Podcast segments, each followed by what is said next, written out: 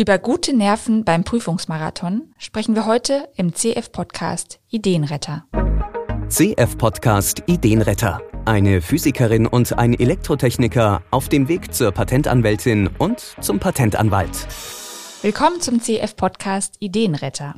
Mein Name ist Elena Winter und ich freue mich, dass Sie dabei sind. Heute spreche ich wieder mit Dr. Janina Erdmer und Dr. Karl-Henning Lubber. Die beiden stehen kurz vorm Abschluss ihrer Ausbildung zum Patentanwalt bzw. zur Patentanwältin. Und zu diesem Abschluss gehört unter anderem die sogenannte EQE. E. Das ist die Europäische Eignungsprüfung.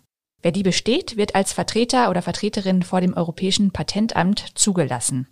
Frau Erdmer und Herr Lubber, erstmal herzlich willkommen an Sie beide. Ja, hallo. Hallo. Wie haben Sie diese Prüfung erlebt, diese EQE? E? Im März war es ja dann so weit bei Ihnen. Wissen Sie schon, ob Sie bestanden haben? Leider nein. Die Ergebnisse werden voraussichtlich erst im Juli oh. äh, bekannt gemacht. Also es dauert mhm. immer gut rund vier Monate. Ja. Mhm. Genau. Oh da hat man dann auch schon die Hälfte wahrscheinlich wieder vergessen. Das glaube ich auch, genau. Ja. Und wie, wie haben Sie es so erlebt, die Prüfung an sich? Das war ja so eine Kofferklausur, hatten Sie gesagt? Ja, genau, genau, Nur, nur online. Also weil, ja gut, man konnte natürlich schon auch alles Material mit reinnehmen, mhm. aber ein paar Sachen konnte man halt auch äh, online nachgucken, also Rechtstexte. Und ja.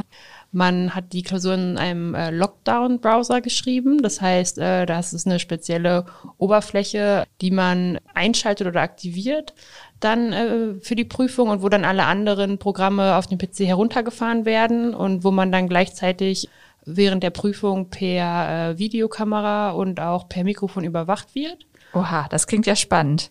Ja. Genau, ja. Mhm. Also eigentlich merkt man davon größtenteils nichts. Man muss sich einmal anmelden mit dem Bild mhm. und ähm, sich auch identifizieren mit dem Personalausweis. Und dann gibt es so ein paar äh, Leute seitens des EPAs, die die Prüfung auch überwachen. Also es wird einmal mit künstlicher Intelligenz gemacht und dann aber auch mit ein paar Personen, die dann das Ganze nochmal gegenkontrollieren und mit denen man dann auch chatten kann, wenn man Probleme hat oder mit denen man auch chatten muss, zum Beispiel, wenn man den Raum verlässt, um auf die Toilette zu gehen. Also bei den längeren Prüfungen durfte man dann nach, äh, ich glaube, 60 Minuten oder so. Kann sein, ja. ja. Auf die Toilette auch gehen für maximal drei Minuten und dann muss man sich natürlich abmelden und wieder anmelden. Und das, äh, genau, da sind dann auch diese ja, Überwacher ja. für da, um das zu kontrollieren, dass das auch alles seinen richtigen Gang geht. Hat das die mhm. Nervosität ein bisschen hochgeschraubt, die Tatsache, dass man da so sehr überwacht wurde? Eigentlich nicht. Nee, ich, ich finde auch, man also, hat das also kaum wahrgenommen. Was mich nee. so ein bisschen nervös gemacht hat, das war bei dem ersten Teil der Prüfung, bei dem D-Teil, da hat's bei vielen so ein paar technische Anlaufschwierigkeiten gegeben. Und bei mir war das dann zum Beispiel so, dass ich den PC dann komplett neu gestartet habe. Und das macht einen ah. natürlich dann schon nervös, wenn man weiß, okay, die Zeit läuft jetzt ab und irgendwie funktioniert das nicht so richtig. Und dann ist man natürlich auch unsicher, ob man wieder in diesen Lockdown-Browser reinkommt oder ob man jetzt schon rausgekickt wurde und dass die mhm. Prüfung beendet hat. Also das hat mhm. bei mir auf jeden Fall schon den äh, Stresspegel nach oben schnellen lassen. Ja. Genau. Ja, okay. ja, Wie war das bei sehr, Ihnen? Ja, ja, auf jeden Fall. Also es ist schon ein sehr restriktives System, in dem man eben nur sehr geringen Spielraum hat an äh, Aktivitäten oder an äh, Interaktion mit dem Programm. Und man darf manche Sachen nicht. Beispielsweise hatte ich einmal versehentlich die Windows-Taste mit meinem Finger berührt mhm. ähm, und dann kam direkt so eine Meldung, wenn Sie es nochmal machen, dann wird das sie blockiert und dann oh. ist die Prüfung vielleicht vorbei und so, oh, yeah. äh, dann kriegt man dann doch schon relativ hohen Stress, weil das alles automatisiert ist und äh, diese ganzen Überprüfungen eben auch nicht so weich diskutierbar sind, sondern das wahrscheinlich einfach abbrechen würde oder einfrieren würde, wenn man da jetzt sich falsch verhält. Dementsprechend ist es schon im Prinzip etwas stressig, aber ich würde sagen, dass in meinem Fall jetzt der Prüfungsstress weniger durch die Umgebung verursacht worden ist, als eher durch Zeitstress vor allem. Mm, es ist halt, ja. also es ist ja ein Marathon, es sind ja so an die 20 Stunden reine Prüfungszeit ja. über zehn, zehn Tage oder so. Mm, also genau, ja, im Zeitraum Dienstag von zehn Tagen. Aber mm. genau, aber dann auf vier einzelne Tage verteilt und mhm. In manchen Prüfungen hat man dann eben sechs Stunden quasi nonstop Zeitstress, weil es einfach so viel zu beachten gibt und äh, so wenig Zeit, um alle Details zu bearbeiten und ja. alles aufzuschreiben natürlich auch noch, also denken und dann alles abtippen. Mhm. Äh, Gott sei Dank konnte man ja tippen. Das ist ja nicht mehr wie früher, dass man mit der mit Stift mhm. und Papier da agieren mhm. muss. Das könnte ich mir gar nicht vorstellen. Also man konnte ja auch Copy-Paste. Ich glaube, mhm. früher gab es noch diesen Ansatz in diesen Papierprüfungen, dass man äh, manche Teile so vorschreibt und dann noch irgendwie so einklebt auf das Prüfungspapier und irgendwie so ausschneidet. Und, so ist eine Bastelarbeit. Also, ja. Gott sei Dank konnten wir einfach noch Steuerung C, Steuerung V. Genau. Und dann, äh, das ist schon hilfreich das, auf jeden ja, Fall, denke ich auch. Genau. Sie hatten das letzte Mal angesprochen, dass dieser D-Teil so sehr gefürchtet ist. Mhm. Wie mhm. lief der denn insbesondere ab? Also das war ja der erste Teil, wo, also zumindest bei mir dann diese technischen Probleme ja, so ein bisschen äh, ja, problematisch waren. Also Ja, ich fand die Fragen durchaus schwierig und ähm, also ich, diese waren, glaube ich, alle machbar, aber man hat halt diesen immensen Zeitstress mhm. und dadurch passiert das dann auch, dass man vielleicht Sachen dann doch irgendwie ein bisschen falsch liest oder dann in der Schnelle der Zeit nicht alle Punkte beachtet. Ja, ja. Und ja, mhm. die gingen auch sehr in die Tiefe, fand ich, also besonders auch zum PCT teilweise. Ja, ja. Wir hatten ja schon angekündigt, PCT ist besonders gemein mhm, und es gab genau. zwei Fragen, die es auch noch getroffen haben von, von sechs oder ich Ja, genau. Ich glaube, aber es ist immer ein Drittel äh, PCT, mhm. aber die waren halt schon nicht so, sag ich mal, Standard-PCT-Themen, sondern mhm. schon so PCT-Fragen, die man wirklich selten in der Realität mhm. antrifft, mhm. wo man dann also schon entweder Glück haben musste, dass man genau das auch wirklich gelernt hatte mhm. oder schon wirklich lange Zeit darauf verwendet hat, dann erstmal in den Kommentaren zu wühlen, ja. wie denn jetzt die Situation äh, zu bewältigen ist. Das mhm. ist halt echt unangenehm, mit dem Zeitstress dann noch so rumzusuchen und nicht genau zu wissen, ob man es finden wird oder nicht. Und man könnte ja. ja, man könnte ja auch schon was Halbrichtiges aufschreiben, was schon Punkte gibt, aber man muss dann halt ah. sich entscheiden, ob man dann quasi mhm. genau die richtige Rechtsgrundlage findet, ja. die natürlich dann die viel mehr Punkte gibt als irgendwelche Halbrichtigen. Mhm. Oder ob man halt aufgibt und äh, einfach was hinschreibt, was ungefähr richtig ist. Oder schon zur nächsten Frage dann übergeht. Oder einfach genau. springt, genau. Ja. Okay. Äh, genau, aber der Detail, genau, die Fragen, es sind ja zwei Anteile diesem Detail. Einmal diese einzelnen Rechtsfragen, die waren bisschen, also wir haben ein bisschen mehr Punkte als ansonsten. Ansonsten ist meistens knapp die Hälfte der Punkte für diese einzelnen Fragen. Diesmal war es ein bisschen mehr als die Hälfte. Mhm. Und dann gibt es noch so einen zweiten Teil, in dem man so vier Seiten Fließtext äh, bekommt, die so eine bestimmte Situation eines äh, hypothetischen Mandanten vorzeichnet mit verschiedenen Patenten, die er mhm. hält, und verschiedenen Offenbarungen oder irgendwelchen Veröffentlichungen, die und äh, Wettbewerber auf verschiedenen Märkten. Und dann, mhm. genau, genau, mhm. dann eben die Wettbewerber und deren Patente und dann muss man eben so ein bisschen die Lage beschreiben und Verbesserungen vorschlagen und ähm, der Teil war dieses Mal ein bisschen überschaubarer vom Umfang her, also nicht ganz so, die sind auch tendenziell knifflig, weil die Fragestellung sehr offen ist mhm. und man sehr viel verarbeiten muss in Informationen und keine gute mhm. Anleitung hat dafür, was man jetzt genau machen soll, sondern eher so eine freie Aufgabenstellung hat von mhm. der, der Art, äh, wie können sie die Situation verbessern. Und da muss man eben alles gesehen haben und alles ja. entsprechend darauf reagieren. Da geht es vor allen Dingen um die Strukturierung, finde ich, dass man alle Daten im mhm. Blick hat und alle Informationen vom Mandanten ja. auch wirklich verarbeitet. Und genau. da sollte man das gut geübt haben, dass man halt wirklich ja die Vorgehensweise einfach drin genau, hat. Das kann man weil, besser üben, ja. Genau, mhm. sonst wird es nämlich auch hinterher mit der Zeit sehr ja. knapp, wenn man dann mhm. nicht genau von Anfang an äh, die richtige Vorgehensweise wählt. Genau. Mhm. Gibt es denn so Musteraufgaben, so dass Sie sich im Voraus ja darauf vorbereiten können, auf den D-Teil auch insbesondere? Mhm. es gibt äh, Altklausuren, es gibt so ein Kompendium, da sind dann von den letzten Jahren die Prüfungsaufgaben und da kann man sich ganz gut darauf vorbereiten. Beim D-Teil ist natürlich so ein bisschen die Schwierigkeit, dadurch, dass es halt immer wieder aktualisierte Artikel, Regeln, aber auch so. Richtlinien gibt, dass man dann aufpassen muss, wenn man alte Prüfungsfragen lernt, dass sich da eventuell die Rechtssituation noch geändert haben könnte. Ansonsten ist es, glaube ich, eine ganz gute äh, Möglichkeit. Ja, genau, üben. genau. Mhm. Ich glaube, ich hatte im letzten Podcast gesagt, dass man den Detail schwieriger, also sich schwieriger vorbereiten ja. kann, weil es eben diese einzelnen Fragen genau. sind. Das stimmt für den ersten Teil. Für den zweiten Teil kann man schon ganz gut so eine Methodik sich antrainieren. Mhm. Ah, ja. Das soll ich nochmal korrigiert haben, genau. Okay. Und die Teile A, B, C, wie waren die so? Also der A-Teil, das ist, da hat man so eine Art von ganz kurzer Patentanmeldung zu schreiben, mhm. also mhm. vor allem die einen Anspruchssatz und dann eine ganz kurze Einleitung der Beschreibung. Das war in unserem Fall, glaube ich, ganz gut machbar, so vom mhm. Fall. Das war jetzt nicht, also es war also im Vergleich zu den anderen Teilen, also wir waren ja mehrere Kandidaten, die in der Kanzlei mhm. geschrieben haben, haben das danach natürlich immer noch kurz diskutiert. Mhm. Und ähm, man kann ganz grob sagen, wenn wir alle so in die gleiche Richtung gelaufen sind, dann war der Teil für uns eher einfacher zu bewältigen. Also dann äh, war für uns relativ klar, wohin die Reise gehen sollte. Jetzt zum Beispiel, das war bei dem Teil mhm. A so. Ich glaube, wir haben alle ja. relativ ähnlich Patentansprüche formuliert. Und ähm, besonders Patentanspruch 1, der unabhängige Patentanspruch ist da maßgebend für das Erreichen der ähm, zu erreichenden Punktzahl, also 50 Prozent, um äh, die Prüfung zu bestehen. Also ich glaube, den fanden wir alle ganz okay. Mhm. Genau, das war mit der Zeit auch gut machbar. Ja, mhm. total. Das war, glaube ich, der einzige Teil ohne richtigen Zeitdruck. Also ja, ja. wir hatten sogar einen Prüfling, der nach drei von vier Stunden abgegeben hat, weil ja. er sich so gelangweilt hat. ja, genau. Ähm, ja, und danach kam dann äh, der B-Teil äh, mhm. in der zweiten Woche am Dienstag. Also ich fand den nicht so gut. Nee, der war ziemlich knifflig. Genau. Also, Eine Bescheidserwiderung hatten sie gerade. Genau. Ja, ja, richtig. Was ist genau, das genau? genau. Man äh, bekommt mhm. ähm, ja einen fiktiven Bescheid vom EPA wo verschiedene Aspekte einer bestehenden Patentanmeldung bemängelt werden, also sowohl inhaltlich Neuheit, ähm, erfinderische Tätigkeit, mhm. äh, die gegenüber Stand der Technikdokumente dann nicht gegeben ist. Also die Stand der Technikdokumente bekommt man auch mit dazu. Und dann bekommt man äh, dazu auch noch ein Schreiben äh, vom Mandanten, der Änderung der Patentansprüche vorschlägt. Und dann muss man gucken, dass man äh, einen geänderten Anspruchssatz entwirft, mit dem man dann den Bescheid erwidern kann. Und da guckt, dass das auch alles nur zulässige Änderungen sind. Also die vom Mandanten vorgeschlagenen Änderungen sind teilweise keine gute Idee.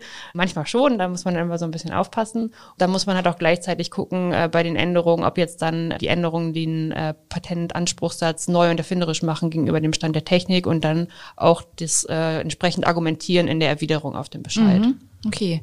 Genau. Und haben Sie bei solchen ja, Schriftsätzen, die Sie da anfertigen, da gibt es doch wahrscheinlich bestimmte Gliederungen, ne, die man vorher schon im Kopf hat. Also man mhm. weiß genau, genau ja, wie das, sowas aufgebaut sein genau, muss. Genau, ne? das kann man auch ganz gut üben. Meistens guckt man sich erst die Änderungen an, erläutert, welche Änderungen man gemacht hat, warum die so äh, auch in Ordnung sind, also warum die EPÜ-konform sind und sich aus dem äh, ursprünglich eingereichten Anmeldungstext ergeben. EPÜ-konform heißt Genau, also mit dem Europäischen Patentübereinkommen mhm. übereinstimmen, übereinstimmen, also ja. den Artikeln und Regeln äh, genügen mhm. und nicht dagegen verstoßen, genau.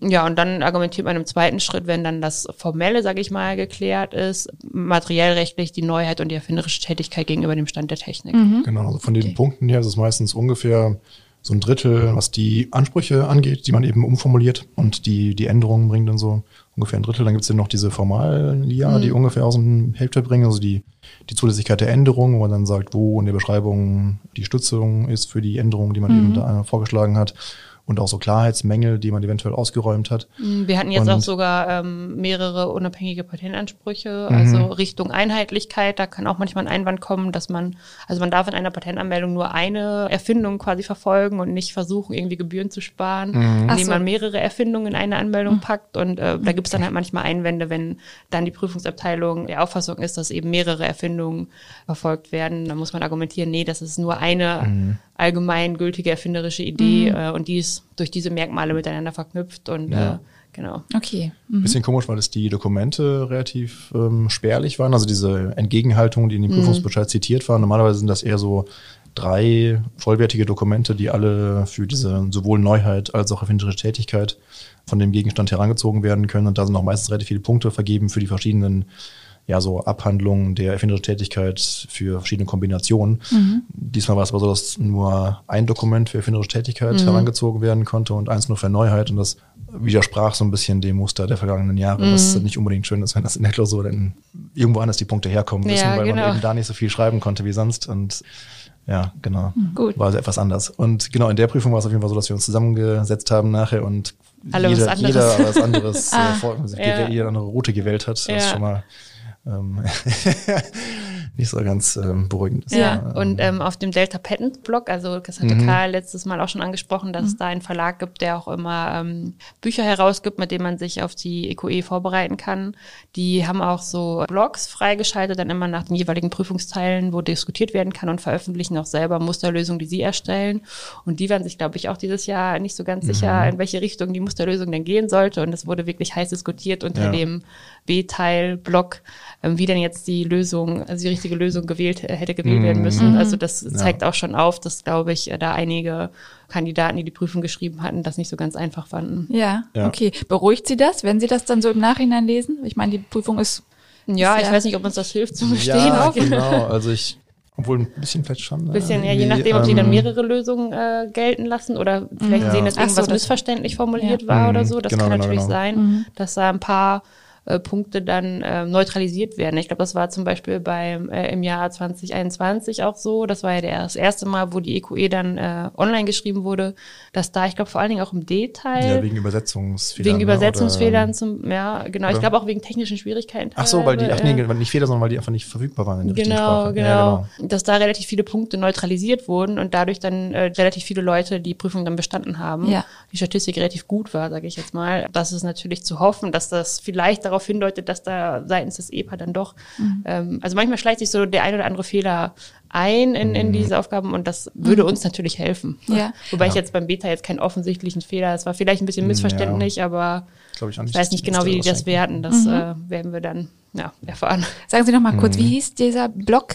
Patent? Delta, Delta Patents. Delta Patents, okay. Mhm. mhm. Genau. Äh, dann gab es noch den C-Teil in der Prüfung, genau. der lief dann aber ein bisschen einfacher vonstatten? Ja, also ja. der, der C-Teil ist aus irgendwelchen Gründen in zwei ungefähr gleich lange Zeitblöcke eingeteilt worden, die ungefähr beide drei Stunden mhm. lang sind. Und aus irgendeinem Grund waren die in dem jetzigen Fall sehr ungleich gewichtet von der, ja. von der Arbeitslast in den Teilen. Also der erste Teil war unglaublich vollgepackt und sehr stressig, mhm. das überhaupt fertig zu werden. Das war noch relativ ja, so, also es, es geht um einen Einspruch, ja. den man einreichen soll, also ein Patent von irgendeinem hypothetischen Gegner eines äh, Mandanten, äh, eines vielleicht ein Bewerbers eines Mandanten, hat eben ein Patent ähm, zur Erteilung gebracht und dann soll man basierend auf solchen Dokumenten, die der Mandant einem schickt, einen Einspruch verfassen und da ist halt relativ viel Lesearbeit erstmal im ersten Schritt zu leisten, weil man das Patent verstehen muss mhm. ähm, erstmal und dann eben noch die ganzen Entgegenhaltungen lesen muss. Das sind und, jetzt dieses Mal ähm, insgesamt sieben Stand der Technik, also sechs Stand der Technikdokumente genau, gewesen ja. und mhm. ein Stand der Technikdokument war erst im zweiten Teil verfügbar. Genau. Das wird immer so ein bisschen äh, surreal ähm, ähm, aufgezogen, diese, diese Zweiteilung. Und zwar kriegt man immer ein Schreiben vom Mandanten, wo es dann heißt, okay, der Server vom EPA ist äh, abgestürzt. Ich kann nicht das ganze Patent herunterladen, sondern nur die ersten drei Ansprüche und nicht die komplette Beschreibung. Und dann kriegt man halt im zweiten Teil, heißt es dann im zweiten Schreiben vom Mandanten, okay, der Server ist jetzt wieder online und jetzt gibt's äh, den Rest. Ach so. Und ähm, genau, wie, wie Karl schon sagte, war das dieses Jahr bei der Aufteilung, also kam zumindest äh, mhm. jetzt uns hier ja. von den Kurs- und Florak-Kandidaten mhm. so vor, dass es ein bisschen ungleichmäßig war. Ah ja, okay. Ja.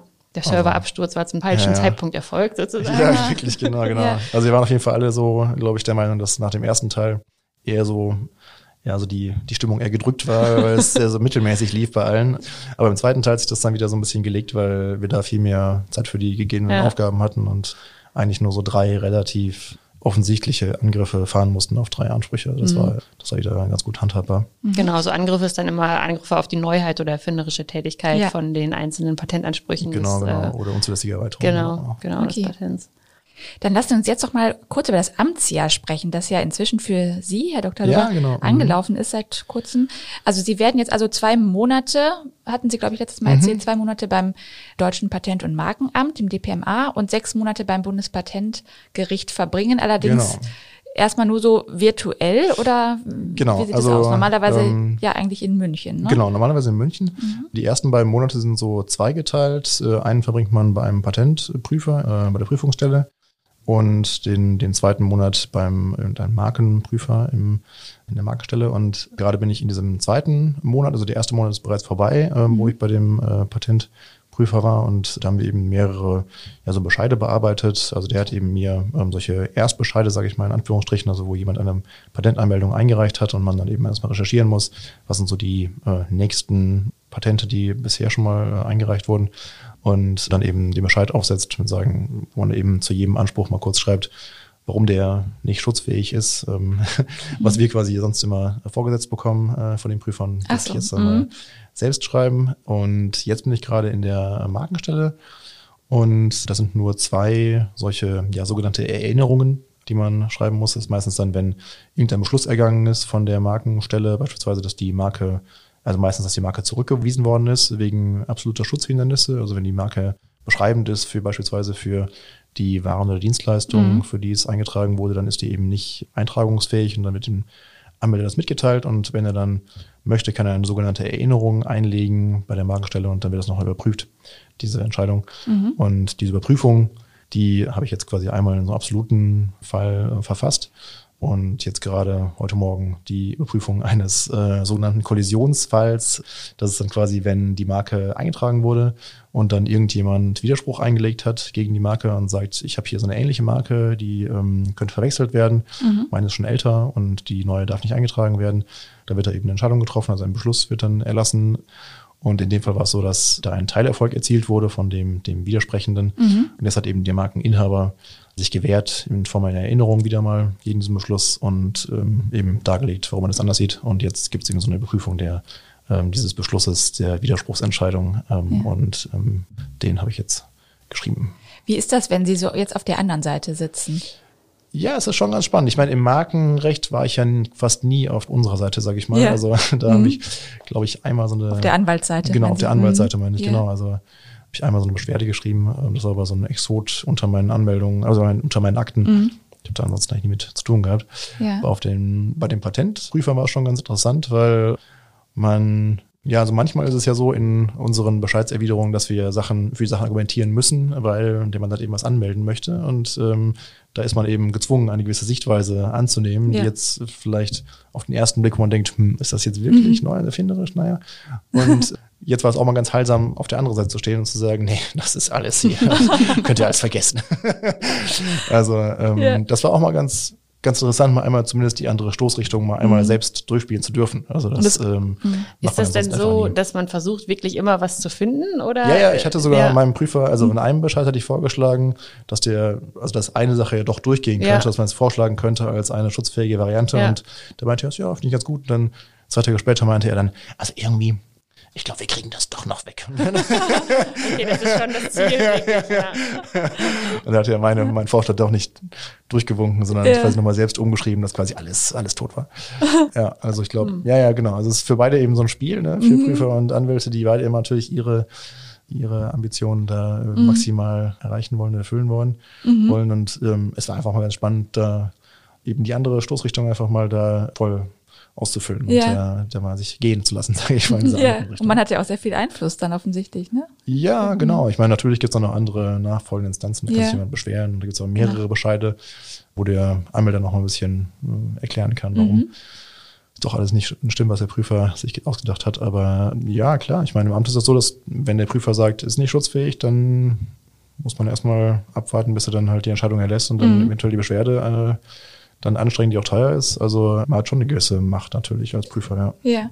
Wie ist denn da gewährleistet, dass Sie da einen wirklich guten Einblick bekommen bei dieser virtuellen Arbeitsweise? Also dass Sie eben nicht in München sind jetzt grad. Ja, also ich war kurz, ich war einen Tag in München und habe mir das Amt dann mal von innen angeschaut, mal ein bisschen mit Leuten geredet mhm. und mir deren Recherchewerkzeuge angeschaut. Aber ich glaube, ja, für die reine Arbeit, glaube ich, kann man auch ganz gut einfach die Akten bearbeiten und dann die besprechen telefonisch. Also mhm. ist es, glaube ich, jetzt nicht so, dass das Vorortarbeiten so essentiell ist. Ich glaube, man nimmt halt mehr mit, was so diese ja, sozialen Komponenten angeht, dass man mit mhm. Leuten mal ein bisschen mehr spricht und versteht, wie die wie diese Arbeitswelt sich so anfühlt da mhm. im Amt und äh, wie deren vielleicht so inoffiziellen Sichtweisen auf ähm, ihre Fälle und auch ihre Anwälte sind und dass man ein bisschen mehr so ein Gespür dafür bekommt, was sie vielleicht überzeugen könnte oder was, äh, mhm. was eher nervig ist für sie. Das geht wahrscheinlich ein bisschen verloren, weil man eben nur eine Kontaktperson hat, die man telefonisch erreicht und nicht verschiedene, die man mit dem Flur trifft und mit denen man Kaffee trinken mhm. kann. Aber ich glaube, es ist jetzt nicht so, als würde da der die Kernkomponente irgendwie groß leiden. Das ist einfach, glaube ich, eher so ein paar Zusatzaspekte, die eben dann verloren gehen. Ja.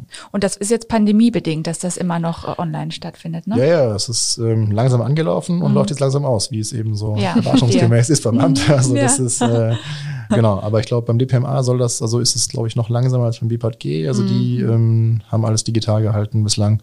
Mhm. Wie sich das jetzt entwickeln wird, weiß man nicht genau. Also da steht ja die nächste, also der dritte Abschnitt, dann bin wir vor, beim BPG. Mhm. Und die haben schon angefangen, also manche Richter, manche Vortragende haben schon angefangen, ihre Vorträge dann in Präsenz abhalten zu wollen. Und leider, also ist vielleicht auch ganz schön, dann kommt man nach München und trifft halt auch jemanden von den anderen Kandidaten, aber es war jetzt relativ kurzfristig und ich bin jetzt, glaube ich, an ja, irgendwie so 15 Terminen oder so in, ah, ähm, also ja. allein für Vorlesungen mhm. in München. Da gibt es dann noch, noch Verhandlungen, die eventuell stattfinden, wo man dann nochmal extra anreisen muss. Also es ist nicht mehr ganz so ja. digital. Also immer dann punktuell reisen Sie hin und ja, ja, hören sich genau, die Vorlesung an. Genau, mhm. genau. Ja. Also. Und parallel sind Sie aber auch noch für Kohaus und Florak tätig, oder? Ein bisschen, genau. Ja. Also ich habe jetzt während der Prüfungsphase gar nichts gemacht eigentlich und jetzt allmählich wieder angefangen. Mhm. Ich habe jetzt letzten Freitag den ersten Bescheid wieder beantwortet und ja. werde diese Woche mal eine Anmeldung anfangen. Also ja, es geht wieder los. Okay, viel zu tun. Ja. Und die letzte offizielle Hürde ist ja dann die deutsche Prüfung. Ist mhm. das noch, denken Sie da jetzt schon dran oder ist das noch in weiter Ferne? Also ich glaube, ich werde bald mal anfangen, so vielleicht wöchentlich so eine äh, Prüfungsaufgabe, ja, so äh, testweise zu lösen und das dann zu besprechen. Es gibt, glaube ich, nicht wie in dieser europäischen Prüfung solche guten Musterlösungen, die sozusagen einem genau sagen, was man hätte machen sollen, sondern man muss dann mal sich Lerngruppen suchen und dann die Prüfung durchsprechen und mhm. hoffen, dass irgendjemand richtig liegt mit seiner Lösung. Aber genau, ich glaube, allmählich fange ich jetzt mal so ganz langsam an. Ja. Aber ist jetzt noch eine weiter Ferne eigentlich. Ja. Okay. Und für Sie, Frau Dr. Edmer, fängt äh, das Amtsjahr jetzt auch bald an im Sommer? Genau, im Juni. Mhm. Genau. Also ich äh, versuche gerade schon mal das Ganze ein bisschen zu organisieren, was sich allerdings äh, schwierig gestaltet, weil dem Amt noch nicht so viele Informationen zu entlocken sind, wie es denn jetzt angedacht ist ab Juni.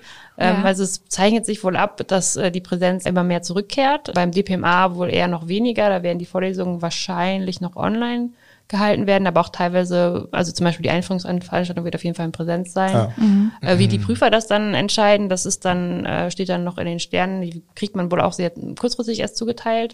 Mhm. Ja, und beim BPAG, das kriegt man ja dann erst äh, mitgeteilt, wenn man dann schon sich in der ersten Phase beim DPMA befindet. Mhm. Ähm, es macht mir gerade ein bisschen Bauchschmerzen, weil ich habe jetzt eine sieben Monate alte Tochter und ich würde die eigentlich ungern dann hier allein in Düsseldorf lassen. Mhm. Aber ähm, die mitzunehmen ist natürlich auch schwierig nach mhm. München. Deswegen bin ich gerade noch so ein bisschen, ja, unsicher, wie ich das Ganze jetzt gestalten soll, aber ja, werde einfach noch ein bisschen abwarten und das auf mich zukommen lassen, bis ich denn dann genauere Informationen bekomme. Ja. Genau. Oh Mann, das ist ja aufregend. Ja, kann man so sagen. Ja. ja, die sind wirklich immer sehr spät mit ihren Ansagen. Ja. Also ich ja. auch, äh, jetzt fange ich am nächsten Monat an mit meiner Ausbildung am BPAG und ich habe jetzt letzten Freitag dann die Zuweisung zu meinen Auszubildenden bekommen. Also das ist jetzt zehn mhm. Tage vorher. Also das, ja. ist, mhm. das ist nicht so zeitnah. Okay. Oh Mann, dann drücke ich Ihnen die Daumen, dass Sie da gut jetzt weiterkommen und auch ja das geklärt wird, wann Sie da sind und äh, wann Sie in München sind, wann Sie hier sind und alles gut organisiert bekommen. Danke, danke. Ja, ja und ich bin Dank. gespannt auf unseren nächsten Podcast, wo Sie mir dann so ein bisschen was erzählen, auch wie das Amtsjahr jetzt weitergelaufen ist. Fall. Und ich drücke natürlich die Daumen, dass es jetzt mit der Prüfung ja, ja. Vielen Dank. Danke. Gibt Danke viel zu berichten nächstes Mal. Ja, genau. genau. Bis bald. Alles klar, bis dann. Bis Tschüss. dann. Tschüss. Tschüss. Mehr Informationen zur Ausbildung zur Patentanwältin oder zum Patentanwalt unter cohaus-florak.de slash karriere.